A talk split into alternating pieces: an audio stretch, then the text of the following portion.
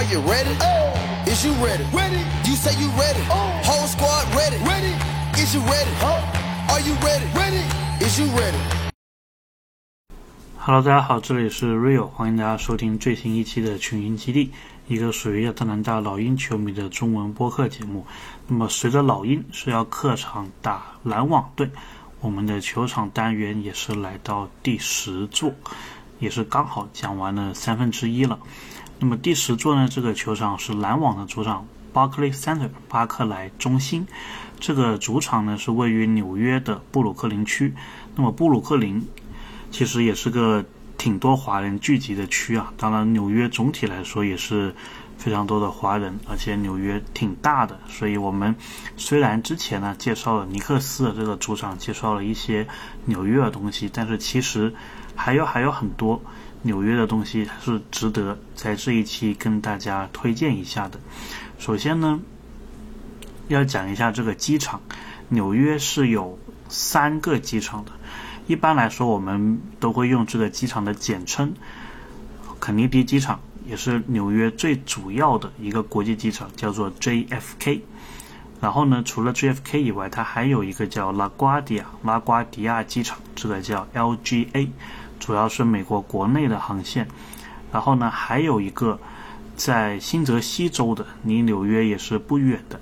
叫做 EWR，这个机场中文叫什么呢？我就暂时想不起来。对，但是一般我们都是用这个英文简称作为称呼，主要的就是 LGA、JFK 还有 EWR。那么每次讲到 JFK 啊，我就会想到尼克斯，或者讲到尼克斯就会想到 JFK，然后一想到篮网，我就会想到这个 LGA。因为其实，在美国这个体育生态当中啊，有很多城市它是有两支球队的，然后一般都是会有一支历史非常悠久的球队，然后一般就会有一支新锐后来成立的球队。那么机场也是类似的，也是有一个主要的机场，大家都知道的机场，还有一个是当地的人民也用的一个机场，虽然知名度没那么高，所以感觉有一点像这个。类比啊，就是比较出名、比较老牌的，就是最主要的那个机场 JFK。然后呢，新锐后来搬过来的就是 LGA，另外的一个机场。其实洛杉矶也是有这种感觉，洛杉矶也是有两个机场的，然后分别对应湖人和快船。对，不过这个以后我们有机会聊到快船的还有湖人的时候，我们再说。那么为什么我想讲这个 LGA 呢？这个拉瓜迪亚这个机场呢，因为这个地方它是很多很多的中餐，就是如果你说美国有什么地方你一去到你就感觉回到中国的话，就是这一个 LGA 机场旁边的叫法拉盛的一个地方。然后这个地方相信大家肯定也是听过啊，Flushing，法拉盛。为什么说这个地方基本上跟国内一样呢？因为在这里你可以吃到。港式甜品，在这里你可以吃到烤串，在这里你可以找到餐厅是二十四小时营业的，在这里你能吃到小笼包，甚至早上你还可以来个豆浆油条，基本上什么都有。我记得我第一次去这个法拉盛的时候已经很晚了，跟朋友开车，大概是凌晨一两点才到的，然后我们就在路上逛嘛，然后居然是。看到有麻辣香锅，然后居然是看到有那个砂锅粥。砂锅粥其实是广东的一个美食啊。我在美国真的是我都不敢想象是有这个东西，但是它真的有，而且味道也非常的赞。然后当时就觉得哇，这个地方真的太好了。然后其实因为这个法拉盛呢，我后来也是来过很多次，呃，纽约，然后基本上都是飞到这个拉瓜迪亚，因为它。离法拉盛最近，而且相对于 JFK 来说没那么的繁忙，所以很多记忆啊，就是我有很多这个到 LGA 拉瓜迪亚，然后马上打个车到旁边的法拉盛吃吃喝喝，然后去看球啊这个记忆，或者去看别的东西的记忆都有。那么这个法拉盛呢，它旁边还有一座棒球场，这个棒球场是美国纽约大都会队的球场。所以，如果你只喜欢棒球球迷的话呢，在纽约不如住在这个法拉盛，你可以每天吃中餐，对吧？甚至理发都是可以的。然后你还可以走路去大都会的球场去看球，而且它的交通也是比较方便，你可以坐七号线一直坐到曼哈顿，也就是纽约的市中心。然后呢，在这个大都会球场旁边呢，其实还有一个。每年都会举办，然后国内关注度也是非常高的，但是大家并不知道它是离中国城这么近的一个地方，就是美国的美网美国网球比赛的场地。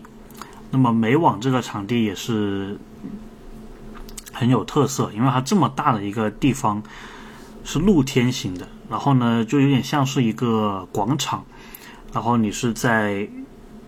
呃，那个比赛场地里面是可以到处乱逛的，然后它有些摊位有卖食物的，有卖周边的，然后你就会看到有不同的一个比赛的场地，不同的网球场。当然，它是有一些主要的，好像打决赛的地方、打半决赛的地方，但是具体这个我就不是很，我不是很懂网球，所以就不讲那么多。但是在这一期我们对应的现场音频里面，我有一个是网球的音频，这个是当时。纳达尔打赢了俄罗斯的选手最后一球的时候，现场拍的那个氛围，所以大家应该也是会喜欢的。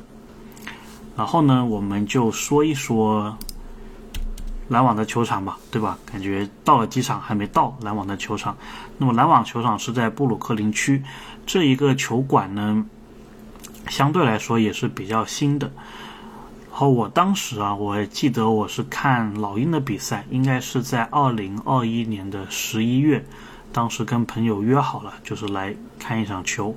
那么纽约是非常的塞车啊，其实我跟我朋友想提前两个小时到，结果最后我们好像也是勉勉强强赶进了球场。那么这个球场呢，我印象最深的地方有三个。第一个呢，我觉得氛围，说实话，真的一般啊，就跟《灌篮高手》几位说的感觉是一样的。就是你进去那个球场呢，你你不觉得这个是篮网的主场，你可能就觉得这个是个看球的地方，因为支持篮网的球迷感觉没有那么的狂热。你可能可以看到有一些穿杜兰特啊、穿欧文球衣的球迷准备进场。但是呢，你不会觉得他们好像是很死忠会呐喊的那一种，对吧？就是比如特雷杨如果来篮网这里打球，你不会觉得会有像尼克斯球迷那样子的一个所谓的打双引号的欢呼方式，并不会有。篮网这一边呢，就感觉大家都安安静静的，然后有时你也可以看到很多的客队球迷穿着。就我那一场嘛，就穿着老鹰的球衣，穿着特雷杨的球衣，然后入场，然后进去之后呢，就是要说到我第二个印象最深的，我对这个球馆第二大印象就是它的灯光非常的独特，就它的那个灯光并不是非常的亮，甚至我感觉是有一点暗暗的，就是比如说你去这个按摩房的时候，按摩店的时候。或者你去做这个水疗啊、足疗的时候，他有意识的把那个灯光调的比较暗的那种感觉。然后呢，我不知道现场的球员他们打球时是不是是不是有这个感觉，但是至少从观众的这个角度来看是这样子的。然后第三个我印象最深的就是他的球迷商店没有什么卖的，因为我们之前九期里面我们也讲过嘛，就很多。时候，球迷来这个现场看球，球迷来一个球馆打卡，他其实非常期待是你球迷商店里面有什么东西可以卖。那么篮网这个球衣球迷商店呢，就设计的感觉有点像那种快闪店，就是还有一个最大的商店，然后上面的衣服呢，就感觉像是像是像是那种美国的时装店吧。或者说是那种模特走秀的旁边的衣柜的感觉，就是它所有的球衣都是罗列起来，然后有几层楼高，然后呢，你是感觉可以怎么说呢？就是就是如果你是在它的通道间的话，你感觉你是会被球衣给遮住，你是看不到隔壁通道是什么样子的，就有点像如果大家去逛美国这个 Costco 或者三或者山姆这种大的超市，这两家好像在国内现在应该也有。就你逛大大的美式超市的时候，你是在逛的时候你是看不到另外的这个过道里面是什么东西的。篮网那个商店就有点这样子的感觉，然后它的球衣呢。也没有所谓的这个球员版的，这个让人比较失望。然后也没有这个带赞助商 logo 的球衣，然后卖的还比别人贵，所以当时去到就感觉好像他怎么什么都没有，对吧？不像是一个球迷商店的感觉，因为很多这些东西我可以在网上买到更便宜的。但是呢，它这里有一个东西倒是其他地方买不到的，就是如果大家知道的话呢，这个。巴克莱中心呢，它不仅仅是 NBA 篮网队的球场，它同时也是 WNBA 的纽约自由人的球场。然后呢，这两个球队它的老板都是蔡老板，蔡崇信老板。然后 WNBA 的这个纽约自由人有什么特别的呢？这个就要说到我们中国球员韩旭。那么韩旭他是之前是被纽约自由人选中。然后现在呢，最近的一个赛季，他也是在自由人队打上了轮替，所以因为韩旭的原因，我也有关注过这一个球队。然后我们球场单元的应该是最后一期，我们是会讲天鹰队的主场。那么天鹰队那个主场，同时也是 WNBA 亚特兰大梦想队的球场。那么我在那里其实跟韩旭有一个小互动，有一个小击掌，我们。到时再讲。所以呢，其实因为韩旭的这个原因呢，我也是有在关注这个 WNBA 的比赛，然后也是有关注自由人队的比赛。然后自由人队中呢，有一个应该是两千年、两二零二零年还是二零二一年的选秀状元，叫做 Sabrina Inescu，中文叫做伊内斯库。然后这一名球员呢，我觉得打球风格啊，其实就有点像是。库里就是女版的库里，所以看他打球也是挺有观赏性的。那么说回到这个第第二点第一点那个灯光，其实呢，篮网队这个灯光啊，有一名鹈鹕队的球员特别喜欢，然后这名球员我也跟他会互动。我们到了鹈鹕队那一期，会我会放我跟他的一个小小的连线。但是他跟我说的就是，他是非常非常喜欢篮网的这个灯光，就是说，除了鹈鹕队的球场以外，其他所有的 NBA 球馆，他是最喜欢篮网的这一个的，就是因为它的灯光设计不太一样。